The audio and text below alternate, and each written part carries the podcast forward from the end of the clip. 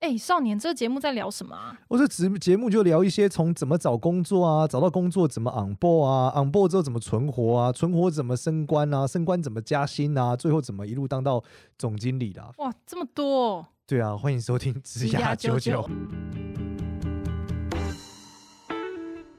欢迎收听《职涯九九》，我是主持人 Gloria，我们欢迎另外一位主持人。 Hello，大家好，我是简少年。好，那我们今天那个少年久违了，我们已经 四集不见你的踪迹啊哎、！对对 对对对，从上次哦这个确诊后，对，没一错直。到现在回归了，然后你今天看起来那算容光焕发啦，也是正常状态。正常状态我花了好久的时间才复原哦，而且喉咙应该该会很差很多吧？对我觉得整个精气神都差很多， 好了，你脸其实比较白，我刚只是说是吗场面话，这整个脸色比较白。对你嘴唇也比较白啊。最近是因为我前几天有一个活动太晚了，所以导致我熬夜很晚。哦，有看出来。对，去帮一个朋友就是、嗯、去做一场表演吧，应该这样讲。哦，你说 party 孔明吗？对对对对对，但是那个很晚，那那个弄完之后，我们在现场都待到凌晨一点，所以我回到家可哦能两点多了。哦，这不是你的正常作息。对，然后刚好最近我们家附近在装修，哇，哦那在又很都跟吵敲地板，所以我哦早上八点就醒了。就是跟那个啊、对工作的人一样作息对，然后就很硬，我就没什么好休息到。啊。那等一下加油。好的，好的，好，那我们今天是不是要来聊一个跟那个无能有关的一个主题？对，这这这个主题是什么？就是说我在我现在在 IG 上有一个“请问少年”的活动嘛，就是很多人会问我各种问题，哦，然后呢，我就会挑一些嗯比较生活化的问题来回答。嗯那其中呢，有一个这个有一些问题是很常见的，我觉得很有趣，嗯，就是说很多人都回答我说：“老师，我就是不想努力了，我觉啊得好难，我觉得现在工作很难，我又很懒散，怎么办？等等的，就是嗯，他们没有那个动能。我以为他要入赘之类，现在因为现在讲不想努力的都是因为可以少奋斗二十年啊。诶，可能也是，就是他没有一个动能嘛，或是他在工作上很大的挫折，他没有办法做好。嗯，那有些人甚至失去了自己的信心，说他觉得他很无能，类似这样。好哦，OK，那这时候我就是一直反复思量嘛，我就说，因为我是一个我认为人是学习是需要场景的，这是我最近很大的感触，就是学习这件事是基于不同的场景去发生的。怎么说？呃，例如说，你跟一个人讲管理，他没有出现那个人才缺口的时候，他是难以理解招不到人是什么现象。是不是你说跟当员工跟当老板，如果你没有一个在老板的场景，你根本不知道老板怎么想的，是这个感觉吗？对，就是说，你可能在员工的时候，你就觉得老板为什么不补人？对，但你当老板的时候，发现我他妈没也很想钱啊补人，没钱啊！一没钱，二我找不到好的嘛。 哦，真的，这对，真或是我已的经很努力在面试，可是就是没有啊。对啊，宁缺毋对滥。啊那嗯那我们就在讲说，因为场景不同，可是如果你没有换到那位置，你其实是难以理解那个场景的。嗯，所以很有趣，就是因为你学习需要场景，对可是下一个阶段的场景，你又很难在现在切身体会。那天才一点的嗯人，他可能用逻辑可以绕过去，哦，可能可以设身处地的想说，它大概是一个，诶，比如说服务员端菜，它大概是一个怎么样的场景嘛？没错没错。但是逻辑又基于他的认知边界嘛，所以他还是有限的嘛，他肯定对没有在那个事情干过那个事。对对，好，所以这时候我就很有趣，我就想出一个词来形容这件事，就是说对，我发现没有人是真的没有办法的，就没有人真正无能的。因为嗯如果你是一个全方位无能的人，其实你很容易就你早死了嘛，你就吃不 了饭，嗯对不真的对？超无你能你就超出无不能了门，对不对？对跌倒之类的。可是，呃，或者说我们看小孩这件事，我们看很多人就是啊、学注音分数不够高，或是数学不会。嗯，可是实际上，你长到二十岁的时候，谁不会加减乘除，对啊，对不不对？然后你你看字也看得懂嘛。嗯路上就是你觉得再再怎么工作，呃，他相对不顺的人，或者说我们讲很多哦人工作很难的人，嗯，嗯，他都还是会看得懂中文字啊你是说有点像是你把一个人丢到美国之后，他其实就比较容易学会英文。之类。就是说，呃，所以没有人真的是无能的，他可能学习需要时间，他可能对学的比较慢，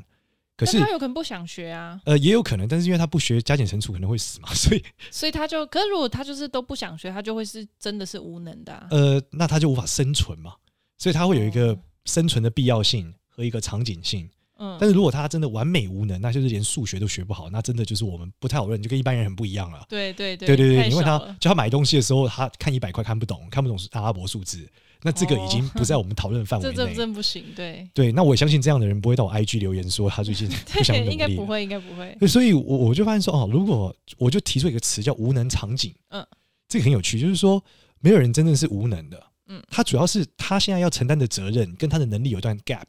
有个对落差，嗯，对，就他当老板了，啊他承担的责任变得很多，对可是，他从员工变老板，这个落差很大，嗯，他不所以知道怎么当老板。嗯对，所以他就有一个落差，然后这个落差呢，它是一个必然，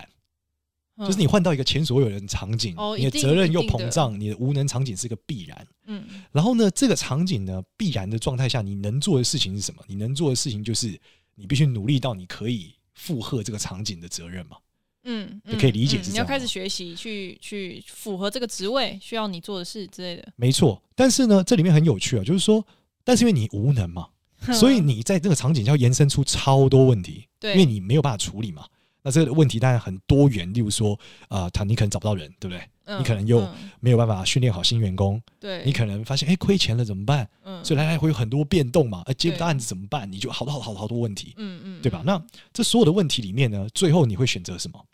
选择跟你生存最有关的解决方案。你说没钱，公司整个就会倒闭，对，所以你一定是想接案赚钱，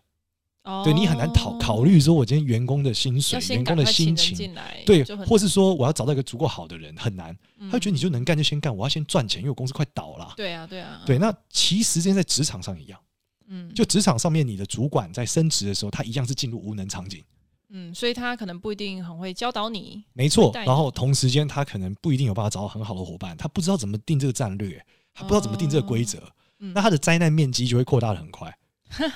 对，大家就想说这搞屁呀、主管怎么这样？没错，然后组织越大，他的灾难面积就越大，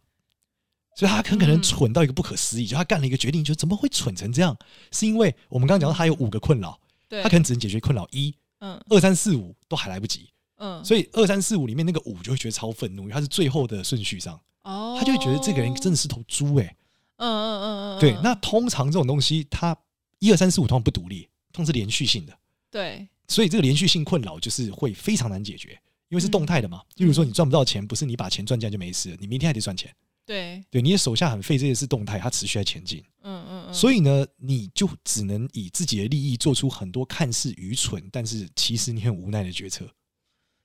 嗯，所以以老板的无奈绝大部分来自于这个状态。但老板知道他自己下的决策是这样子的吗？呃，他可能他会认为这是最好的决策，对，原因是因为他在无能场景里，因为他的能力值并没有提升到他认为有空去做下一件事。嗯，但这是一个永远都会一直出现的状态吗？呃是呃，不会，但他会适应这个场景，时间够久。哦嗯但是他通常这时候就会升职。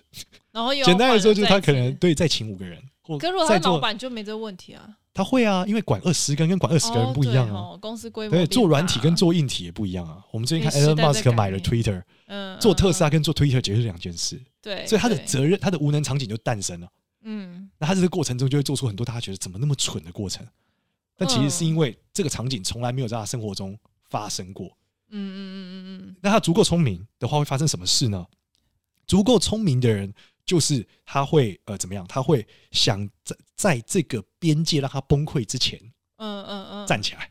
滚动修正，没错，因为他的心智不能崩溃。我我们现在回嗯到大家讲，就是说，很多人会一夕之间变成了笨蛋，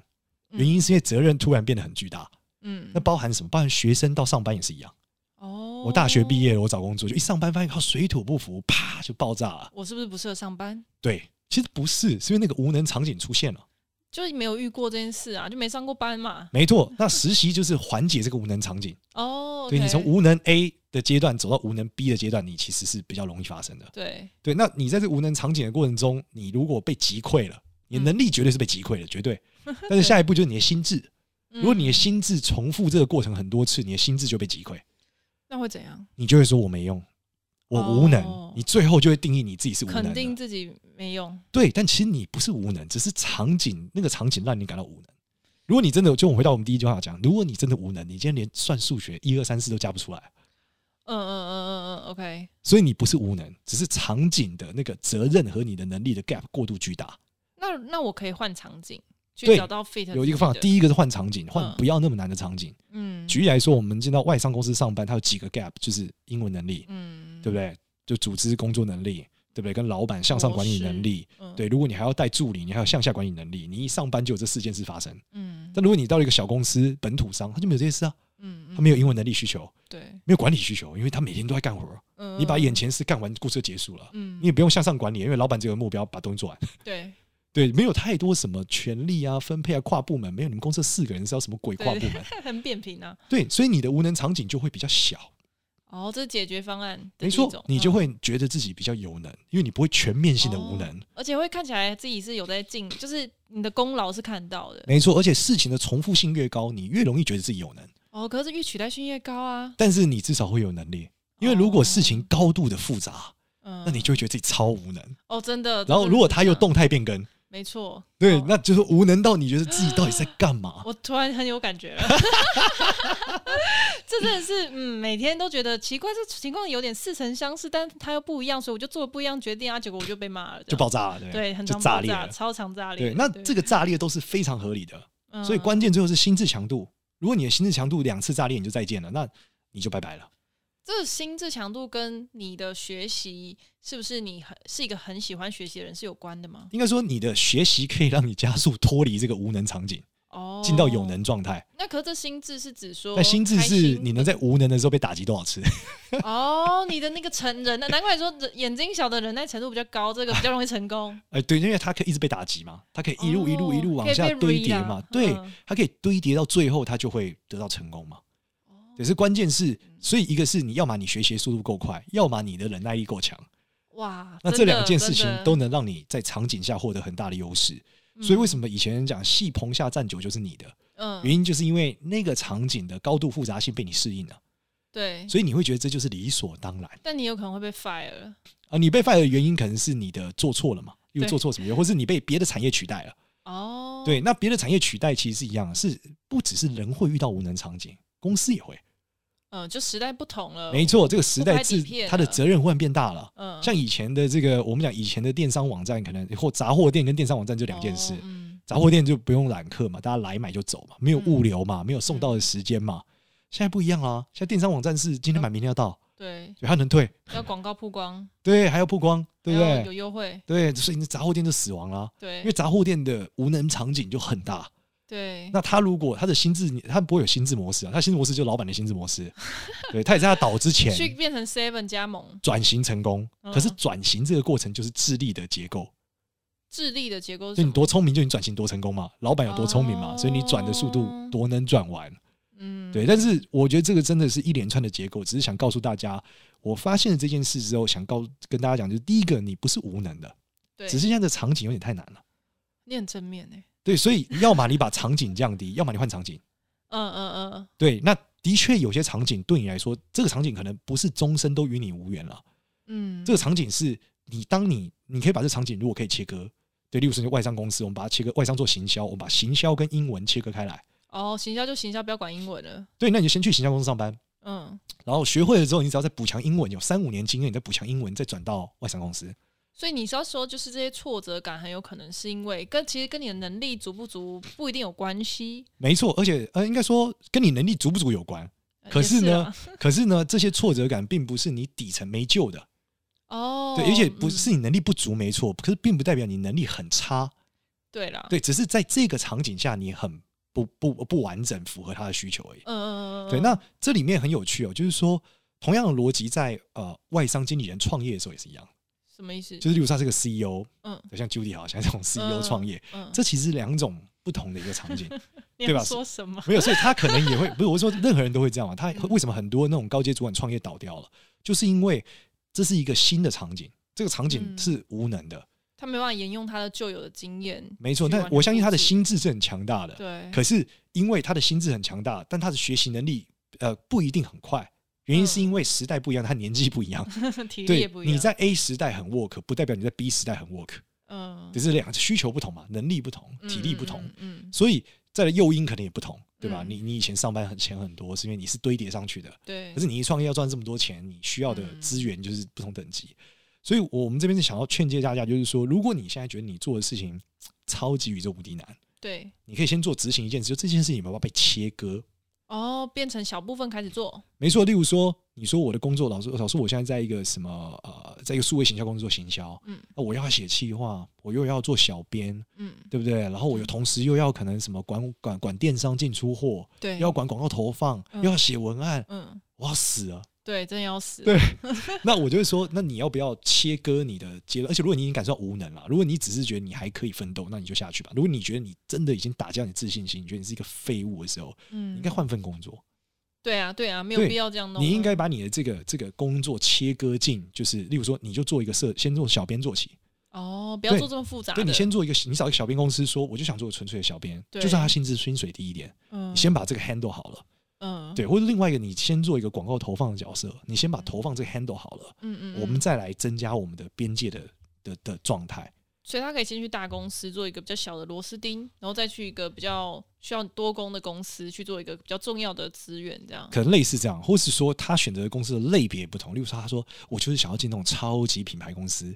那他们通常叫甲方。对，对，那第二种叫制作公司，通常就乙方。嗯，那甲方的事情一定极端的复杂嘛，因为对它的规模很庞大嘛。嗯那，乙方通常就是相对重复性和单一和专业化嘛。对那，丙方当然就更专了，嗯丁方已经专到不能再专了。对对对，那你可以选择在产业里面的丁方作为一个练手的过程，一路往甲方走。哦、嗯嗯嗯，对，这是一个很重要的概念，就是你能在丁方做到很卓越的时候，其实你在应付丙方、乙方、甲方的时候，你是相对可以做得很好，因为你你跟他们合作嘛，嗯你大概知道他们要什么。可是你刚刚讲到那个心智的部分，我其实比较好奇，它跟个人的性格会不会有关？就是假设我是一个比较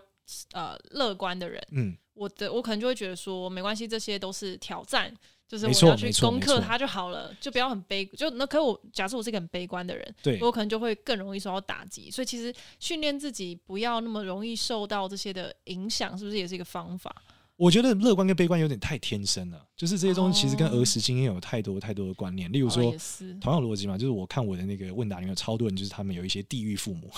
他们知道没有办法跟地狱这些父母好好相嗯处。那我就觉得这就是儿时环境嘛，所以他就悲观啦、啊他面对这个世界的任何选项，他觉得他都有可能是选就是地狱的选项嘛。 OK OK，对，嗯、那确实他如果又不是一个超级幸存者，什么叫超级幸存者？就是他在地狱中每一个怕都选到满分那一个地方。哦，对，那就是很说棒，对他每一次都如果都是超级幸存者，他就会觉得很乐观啊。嗯，他觉得嗯这个风险，因为我们讲嘛，不管是地狱父母或是地狱的学习环境，通常地狱父母会带给你地狱的求学环境啊，嗯对差不多，然后地狱的求学环境的话会带给你地狱的这个地狱职场的吗职场生活，对，然后地狱的职场生活通常会伴随着地狱的这未个来家庭婚姻，家庭生活，对，哇另这未来很家酷庭，炫嗯、所以它是一连串的地域结构。那这个对地域结构还会越演越大哦，而且越越难解决。那如果你不是超级幸存者，什么叫超级幸存者？就是你全部他妈在地狱都选到对的，嗯你都没有掉下去。假如说你每一段都走钢索，哦没有对掉过任何一次，嗯你一路就是哇走在那个钢线上，做偏的都拉回来了，对，而哎对你还没有做偏，你还走在那条线上，对走到了最底。哇对，那你就是超级幸存者。那这种人一定是超乐观的，很很合理嘛。对对对，他发现旁边边人摔下去之后，他站着的时候，他就觉得哇，我超运气我超好好，棒，我好好棒。，对你你 你们没你们没干到，其实可以啊。对啊，为什么不行？对，但不是，你误会了。太偏差了，对，因为他没有办法理解，就是除了他脚底下一块那块地以外，旁边都活河。对对对对对对对，对，嗯那这件事就会出现很大的问题。那就是嗯他是少数的个案，可是其他人就是被掉下去。对，所以在这个地方的时候，我们就讲说，呃，我刚刚就讲嘛，为如果他是地狱父母的情况下，他都很负面，他的心智脆弱度就会很高，嗯他很容易啪啪就爆炸了。嗯，对，因为他每一次选都掉到火河里嘛，对，他会觉得你你你说的不不到没有道理啊，我只要这样走，我明天就进河里啊。对啊，对，所以不是我一定会进河里的。在这所边以遇到无能场景的时候，他就会反馈是我没救了、哦 f u c k up，我没救了。哎、这边真的要呼吁各位父母，真的不要当地狱般的父母，好不好？你不想成为这样子的人的，也不要拖累你的子女，他就会被你害了一生。这样，对，但是我我还觉得地狱父母的这个场景，其实呃本身的这个结构构成，其实也是一种概率问题。就是说嗯，你没有地狱父母，其实也是一个幸存者的过程，因为你一出生可能就在一个没有地狱的地方，嗯，哦、然后他，会成为地狱父母的本质，是因为他就从地狱里面摔下去了。这是一个负向循环。，对，就是从他从阿公开始，或是谁开始，他的某一个角色开始就发生这件事。嗯，对，然后其实地狱跟人间的距离很远，但也很近。对啊。通常对你啊只要有一个有趣的 miss，你就容易掉到地狱火河里。真这这确实是真的，这确实是真的。没错，所以我我们现在不讨论过去，因为讨论这些地狱的结构，其实对大家没有太大的帮助对，因嘛为。他而就且，这样了。对你你要往回难度也很高。我们想告诉大家，就是首先第一个是你不是无能的。嗯就你现在做一件事觉得很难很痛苦，其实只是这个无能场景太过于不符不匹配于你的能力。而且也不适合你啦，可能不适合你。没错，所以你应该拆解这个无能场景，变成一个嗯阶段。嗯对，那拆解完这个阶段以后，你可能可以分两到三个类型，选择一个你可以执行的场景，对，然后把它就是做到当你可以进到下一个场景的时候再往下。可是我要怎么知道说试几次我才知道我要走？因为这是需要有勇气跟很难判断的事啊、我觉得这件事你得先去分析你下一个场景的无能可行构成。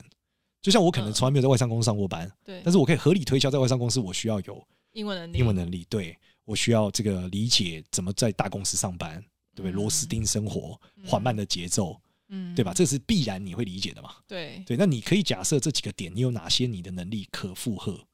对你再选择。哦，对，要不然这个无无能场景可能会击溃你的心智。那这个击溃心智之后，最可怕的事情就是你会自我放弃，你可能就停留在这，哦，因为你不解决 A 无能场景，你是走不到 A plan 的。嗯，嗯嗯，因为你在生，因为你的责任边界嘛，我们讲无人场景的结构来自于责任边界。嗯，如果你没有办法解决这个无能场景，你的责任边界是长不大的。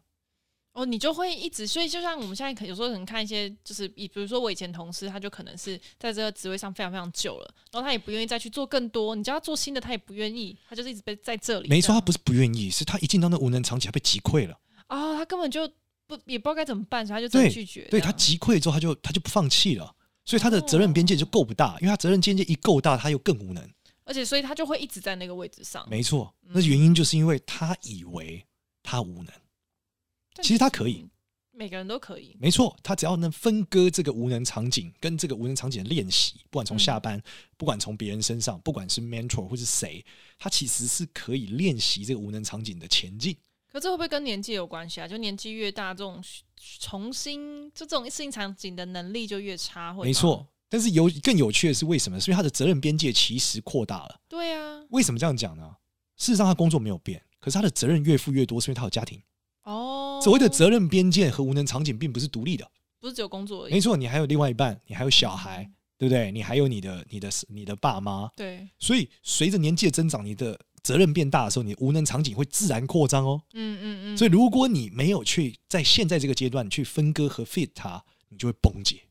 对耶，好可怕哦，对，所以你其实为什么大家讲年轻的时候要奋斗、要吃苦，原因就是因为你现在的无能场景是小的，相对小的。还是小的，对，但这个但哦我觉这得个无能很场大啊景的大或小跟你父母有关。如果你是地狱父母，那你应该起点就超大，哦，你比人超家无力超强，对，例，如说有人就说我就是要帮爸妈还债，嗯我赚钱都要给我爸妈好，那你的无能场景很大。对对对，，因为你的责任边界如果再加上你女朋友就崩盘了，嗯嗯，如果再加上你的小孩，你就彻底死亡了。对，对，因为你的无能场景比别人大，嗯对你其实不是你的问题，不是你不奋斗，也不是你很没用，嗯而是你的无能场景很巨大。嗯，房价也是一种无能场景，嗯对不对？房价不断就是不断的买不起变贵，的你要承担的责任边界越来越大，你要缴的房贷房贷变多了嘛，对，所以不是你没有用，是无能场景变大嗯了。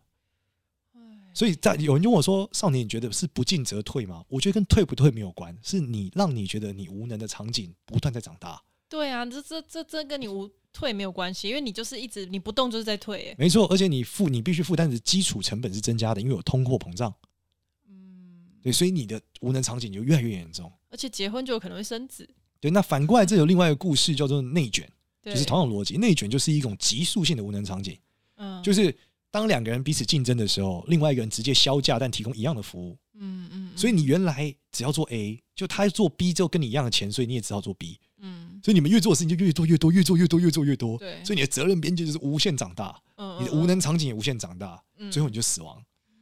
嗯，所以不嗯是你的问题，你你可以不要进，没有任何问题。但是你的无能场景是一直在放大的，对啊，这样这样真的很可怕、欸。就是你就是，其实你的选择你没有选择啦，就对对，你就只能去去学习，然后想办法去解决，然后不要觉得自己真的很废，因为就真的也不是，而是这个世界就是在变化中。没错没错。那有的人就会提供一种方法嘛，他因为他他觉得他极端无能的时候，他只能一种方法就是把别人拖下来，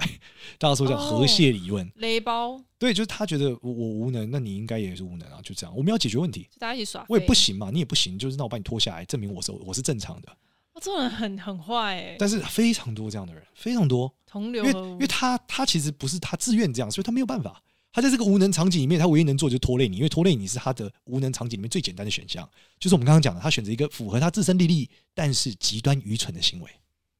但他这当然这，可是刚讲这个不一定他是为了要拖累你啦，有可能是他真的就是不知道该怎么办，他选择一个他觉得最适合的选择啊。对，然后这个最适的选择通常对他最有利，对你不是很有利，他没有办法关心你，甚至没有办法关心你这个团队，哦关心组织的最终利益，这做不到。嗯所以这意味着一件事：如果你让你的伙伴感受到他很无能，这是很可怕的。怎么办？我有这样子的经验过哎、他就觉得说，就是我就觉得说，为什么他什么时候不做？然后为什么他就是好像在耍废？然后我这么认真这么努力，到底是为什么？然后然后 credit 还是我们两个人一起这样。对然后他就，然后后来得到的评价是，他都觉得我全部鬼话 punky 对，这样，然后他就觉得说我是在弄他吗？为什么要这样子？哦对啊，这是因为他的无能场景很大啊，那嗯他也没有解决能力啊 对，他最后能选择的就是这件事情嘛， diss 你这样，对，或他躺平嘛，对，他就算了，他就算了，他就真的放弃。对，他那不这就做是最，这是我们要讲他的心智击溃啊。哦，好了，那真的我有问题哎、就我呃不该让他这样子。如果你是管理者，但是你有问题；你是同事，你没有太大的问题。 哦，对啊，那时候算是是平行的这样。对，因为你的老板没有认知到他的无能边界已经击溃他的心智了。哦，这是分配工作问对，题，但你老板为什么没有认知到？是因为你老板的无能场景还没有解决到这一趴，对他没有忽视，直接跳过，没有发现。他他没有办法，因为他光解决他现在眼前的无能到有能的过程，他就已经他莫得修了，对对对，对吧、啊所以他根本没有办法发现这件事嘛，就会让你显得为什么老板那么胡说，老板那么蠢。老板不蠢，他蠢就今天不会抓那个位置。对啊他，原因是因为他的新的位置无能边界太大了，然后他还没有完成那个有能场景。对，所以我觉得，我觉得其实有时候在当同事、员工的时候也很难，就就也不能怪老板，因为他真的没有办法顾完全顾顾及到你现在的感受，或你现在在干嘛。其实有时候真的很难。对，那如果你发现你的老板数十年如一日，而且是无力的， 你们的在组织里面表现很差的，嗯，就代表他的无能场景击溃他心智啊。哦，所以他们公司也不会改变了，就这没样错了，嗯如果你的老板感觉看起来就没有竞争力，在你们公司也没有往上爬，他的心智能力就是已经被击溃了。连老板都这样的话，每一个人都会啊，那公司也一样啊。公司如果涨不上去，你发现这个老板就是没有办法，每天不管公司乱七八糟的事情，就代表他没有办法成长，因为他要往下涨的那无能场景有点太大。我相信所有人都希望钱赚多一点，对啊，但是他发现他要赚更多钱的时候，付出的代价他妈太恐怖了，他太无 能了，他无力嘛。嗯，对，嗯那他他在奋斗过程中，他如果已经放弃，代表心智能力就毁，心智毁灭那了。嗯就这样维持现况。对，对于这个场景啊，但别的嗯场景很不一定，他可能觉得我要维持家庭生活，所以我的无能场景里面 priority 根本还轮不到公司，嗯，光是我解决我的，我跟我另外一半，我跟我小孩，养我爸妈，我就爆炸了。我还跟你讨论公司转型发展，嗯，嗯对啊嗯嗯，维持就好了。对，因为他没有办法嘛，他有其他更重要的、更急的事。对，让他就是因为他的那个无能为力的那个范畴很大，所以大家一定要让自己的生活尽可能不要那么无能为力。但是这个非常难，因为有的人对啊从父母阶段就爆炸了，嗯所以如果光是你不用搞定你爸妈，其实你无能场景比很多人小很多。就先当单身狗，没错，老呃，单身狗也是另外一条，就谈恋爱的过 程，对啊。嗯那另外一个结构也有一种，它选项是呃，就是你会发现他家如果给他一个房子，那对，他的无能场景又比别人更小一点。哦，对啊，不用担心这件事。没，错，所以他可以过上的生活感觉就会比别人更好一些，因为他的这个无能场景是小被切割了，嗯，嗯但这个切嗯割当然不是他负责掉，有是人帮的。他弄了好了。没错，没错。那同样逻辑再往下，就是你可以顺推嘛。他的公司里面，如果他已经有一个学长，这个学长嗯帮他铺了一条路，他的无能场景又再小一点，而且帮他切割好了。哎，妈妈帮他找好老婆了。找老婆是另外一种你只故要事算啊，了，只要有找老婆或找另外一半，就是另外一个无能场景，很一定会出现。对，或是他愿意帮他带孩子，哇，那无能场景也大幅限缩嘛。嗯，嗯，所以其实所有的类型都可以用这个去思考，就是你现在人生过到一个很混乱、极限，不知道怎么办的时候，其实是你的无能场景真的太大了，嗯所以你一定要切割你的无能场景，对，然后你必须阶段性的解决它。嗯，真的不是你自己的问题啦。对，所以呃，大家会在我那个就是 IG 里面很常听到问我一些问题，我就说拉黑那个人就好了，他封们就锁会对他们就会觉得这这你怎么能做到？我说因为理性来思考里面，就是你必须切割它，不然你在无能场景里面你就爆炸。其实我觉得有时候问问题的时候自己都知道答案啊啦，只是就是下不了那个决心，没错也不是那没有那个勇气，嗯，那我们出发点就是在你心智被击溃之前，哦，保护自己，没错，你必须先把这个场景切割，等你适应现在既有的，你的能力到了这个 fit 这场景，你都能搞定，你不觉得无能为力，你再挑战下一个阶段。嗯，没错，尤面对渣男的时候尤其这样。哎、真的，我也是想要感情的部分，如果你都已经被打了，然后他一直跟你跪下来道歉，然后你还一直同情他，没错，你会在你会这边渣男的时候，啊哦你会是轮不回对，因为你的无能场景的这个边际，它它在这个阶段很大，所以你解决不了任何其他问题。对但不是你没有办法 handle 它，只是你现在还有其他事情要干。该分手就分手，对，所以你你假设十年后你都已经很 OK 了，你再来处理它是可以的。哦，对啊，又不是永远就没机会了，这种同样逻辑啊，就很多人说不成熟的恋情跟成熟的人嘛，这是很有机会。就是你现在不成熟的恋情，所以你们都不成熟。对等你成为成熟的人之后，你就可以很来处理这个不成熟的恋情，大概是这样。 ，OK，从那个职涯到感情到家庭生活一体适用，对，就我今天在讨论这个无能边界。好的，我们感谢少年，所以这是你发明的吗？呃，算算是这个词，我不知道有没有人发明这个词啊，反正只是我想出来这个词。我觉得这个词很可以套在各种现象上去解释。我看一些人说，为什么他会变成这样？嗯，为什么？换了位置，换了脑袋？嗯，为什么？么他在这个地方忽然间好像变成了一个笨蛋？对对，但其实不是，不可能啊。对，对，所以他原因就是哦，那应该就是无能的，这这个场景的边界到他没有办法负荷的阶段了。嗯，但对我觉得也要提醒一下，就是我觉得这是一个一个思路跟想法，但是它不是一个逃避的借口。对你还是要努力，只是你对切割后努力。对对对对对对对，你不要你你如果放弃，真的就是心智被击溃了。就你就认认了说，哦，我心智被，反正我现在就心智被击溃，这好像也不是这样子用的。对，那你的责任边界就会卡在这。那想然后我们刚刚讲太可过，怕你的无能场景是会自动放大的，嗯，嗯，它并不嗯是一个你选择什么才长大哦，它是持续性的长大。所以你超可 怕。对，所以你必须要去解决这个问题。就这没样错，好哟，那我们这一集就先这样子。那我们喜欢我们频道，欢迎到 Apple p a r k 上面给我们五星好评，然后也可以加入家追九的社群。拜拜。谢谢大家，谢谢，拜拜。